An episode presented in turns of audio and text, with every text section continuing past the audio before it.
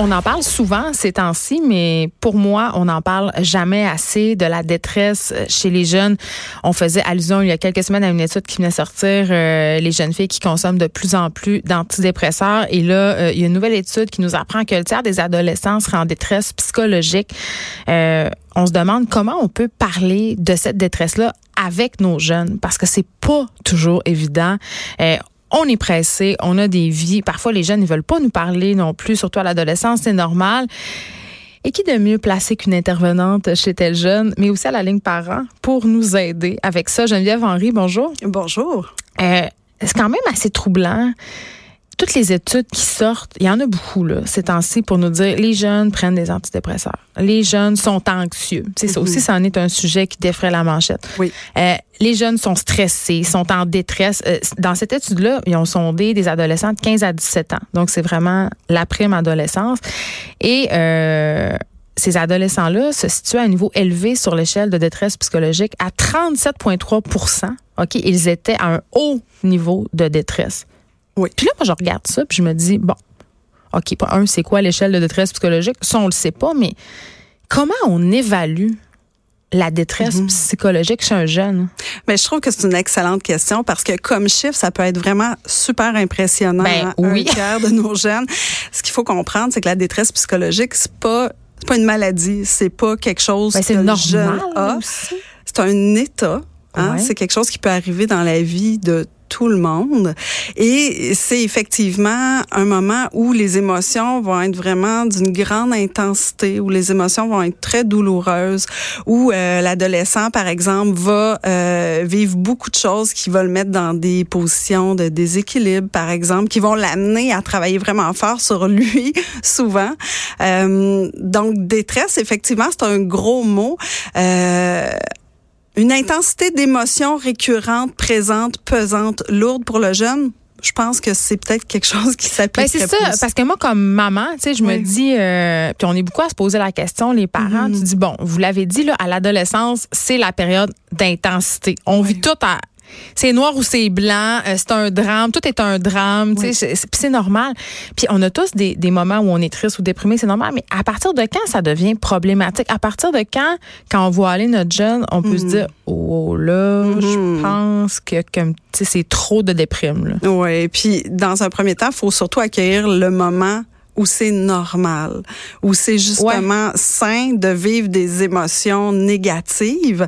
C'est sûr que tant mieux, on s'intéresse plus à la santé psychologique de nos ados, puis ça c'est vraiment une bonne nouvelle. Hmm. Par contre, faut faire attention aussi au message qu'on envoie puis comment on en parle. Qu'est-ce que vous voulez dire? que vivre de la tristesse, vivre la colère, euh, sentir euh, sais, adolescent, là, sentir là qu'on qu'on on est seul là, puis c'est douloureux là. T'es la pire mère là, tu sais, t'es la seule ben qui veut pas. Évidemment. Donc ce sentiment-là est tout à fait normal, légitime, sain, puis porte à des apprentissages aussi. Parce que si on n'était pas confronté à ces sentiments-là, ces émotions-là, on n'apprendrait rien.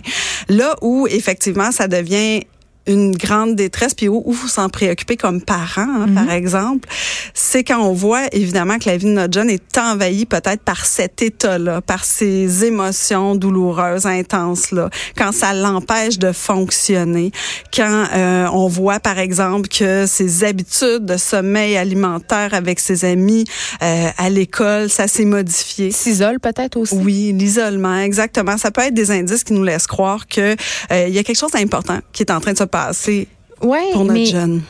C'est moi où j'ai l'impression qu'on vit dans une société où on, on est un peu dans le culte du bonheur. Hein? Fait que les émotions négatives que vous nommiez tantôt, tristesse, mhm. colère, sentiment d'injustice aussi à l'adolescence, révolte.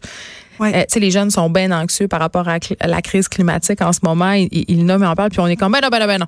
puis quand ils se sentent mal, on évite, ah, ben non, ben non, mange un bol de crème glacée, puis ça va pas. Est-ce qu'on veut vraiment les entendre? Ah, c'est intéressant. C'est intéressant. Puis, à la ligne parent, nous, on reçoit plein de parents super sais, euh, intentionnés, bien intentionnés, qui veulent le mieux pour leurs jeunes.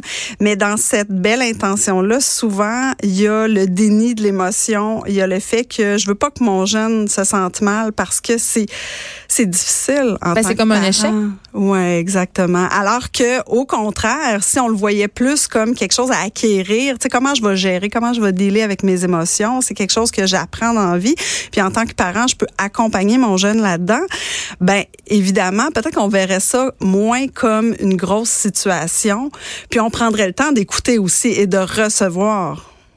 Ben oui, parce que c'est pas juste une petite conversation autour du souper. Euh, puis là, tu fais bon, ben c'est beau, c'est fait, j'en ai parlé, c'est réglé. Hmm. C'est, c'est, ça se passe à plus longue haleine. Là. Ben plus longue haleine, puis c'est pas une conversation, c'est pas juste des mots. Hein, faut pas oublier quand. Ah, c'est des gestes? Ah ben peut-être des gestes peut-être, on, sait que quand on parle à nos ados, quand on veut savoir ce qui se passe dans leur vie, la communication, c'est pas tant des mots, c'est beaucoup de non-verbal, c'est beaucoup euh, comment je vais me positionner en tant que parent. Ça va être quoi mon intonation? Est-ce que je vais être empathique? Est-ce que je vais démontrer de l'ouverture? L'interrogatoire de police, c'est pas nécessairement efficace. Non. Non, effectivement. Sauf que ça peut être tentant dans Parce que des fois, on panique. Oui, exactement. Exactement. Donc, de poser des questions, ça peut être vraiment très intéressant parce qu'on se dit, si je pose des questions, je vais avoir une réponse. Non. Pas nécessairement. Pas nécessairement. Et au contraire, si je pose trop de questions, si je force trop le dialogue, qu'est-ce qui risque de se passer?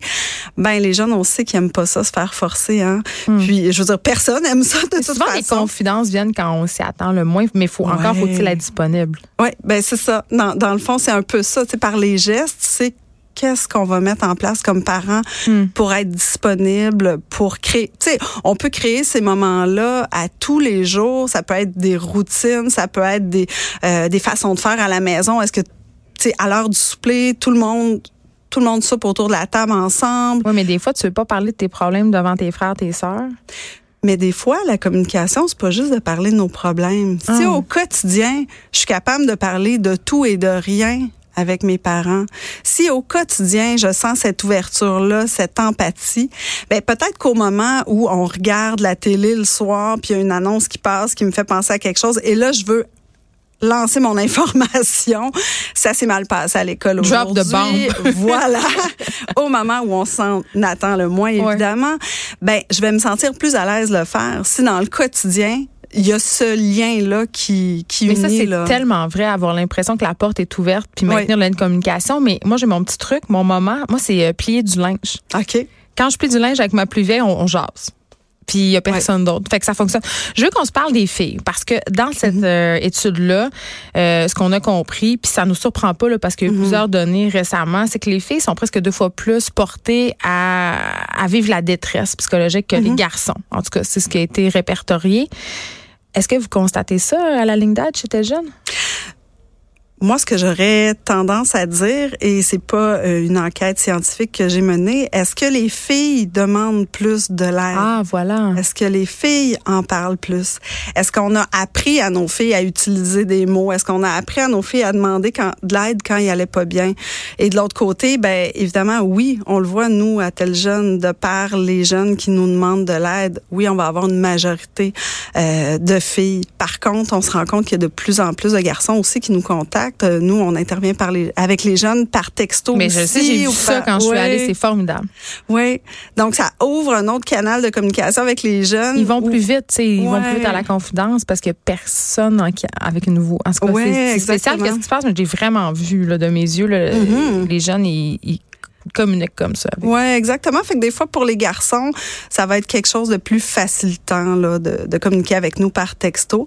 Mais euh, est-ce que les filles vivent plus de détresse? Je pourrais pas m'avancer. Mais je sais pas. Euh, je posais la question parce que je voulais qu'on se parle des médias sociaux. Tu sais, euh, les filles sont beaucoup plus sur Instagram, par exemple, mm-hmm. sur Snapchat aussi. Il y a une pression. Tu sais, demain, ça va être la journée mondiale de lutte contre l'obésité. Tu sais, la, la, fameuse pression corporelle de se mm-hmm. conformer à une image. ça en crée, ça, de la détresse chez les adolescents euh, cette culture du lac dans laquelle on baigne. Est-ce que vous le voyez, euh, Geneviève Henry, dans votre travail? Tout à Comment ça se manifeste? Ben, en fait, cette, pression-là de bien faire les choses, de d'être parfaite, euh, bon, on, le sait que ça amène beaucoup là, vers un grand stress, de l'anxiété chez nos jeunes, mais les garçons aussi en vivent. Ça, on le voit quand même. Qu'est-ce qu'ils vous disent, nos garçons? ben, c'est souvent, tu sais, par rapport au sport, par exemple, ou ça va être... De performance oui, exactement. Ou encore euh, euh, faire partie de la gang. Tu sais, le stress sur les réseaux sociaux. Ça, c'est l'enjeu de l'adolescence. Ben, c'est faut être partout. Hein? Faut être euh, sur Instagram, faut faire partie de tous les groupes, faut discuter à tout. Puis dès qu'on manque un, événement, ben, on a l'impression qu'on a tout manqué. Donc, le stress est là vraiment pour tous les jeunes. Ça, c'est sûr au niveau des réseaux sociaux. C'est les mêmes thématiques qu'avant, que les jeunes d'avant, sauf que maintenant, euh, ça, c'est concret sur les médias sociaux. Si t'es pas dans la gang, tu l'as dans la face. non, mais c'est vrai, t'as pas de like ou t'es pas invité ou tu fais pas partie du groupe. Ça met une importance, en fait, qu'on voyait moins peut-être. C'est-à-dire? Une importance sur le fait que euh, faut faire partie. Puis on le sait que ça fait partie de l'adolescence de vouloir faire partie d'une gang, d'être accepté hmm. par les amis. Donc ça peut rapporter beaucoup d'émotions là quand on, quand on voit qu'on n'y est pas là. Vous diriez euh, Geneviève Henry que nos jeunes vont bien ou ils vont mal? Ben moi, je pense qu'ils vont bien parce ouais, qu'ils demandent plus d'aide. Ils demandent plus d'aide. Euh, à tel jeune, nous, on intervient avec des jeunes qui sont très, très matures dans leur façon d'aborder les situations. Oui, qui sont très souffrants aussi, mais qui en parlent et sont très informés, nos jeunes. Donc, c'est peut-être ça qui nous laisse croire qu'ils vont pas bien, mais ils ont tellement d'informations qu'ils ils savent pas quoi en faire non plus.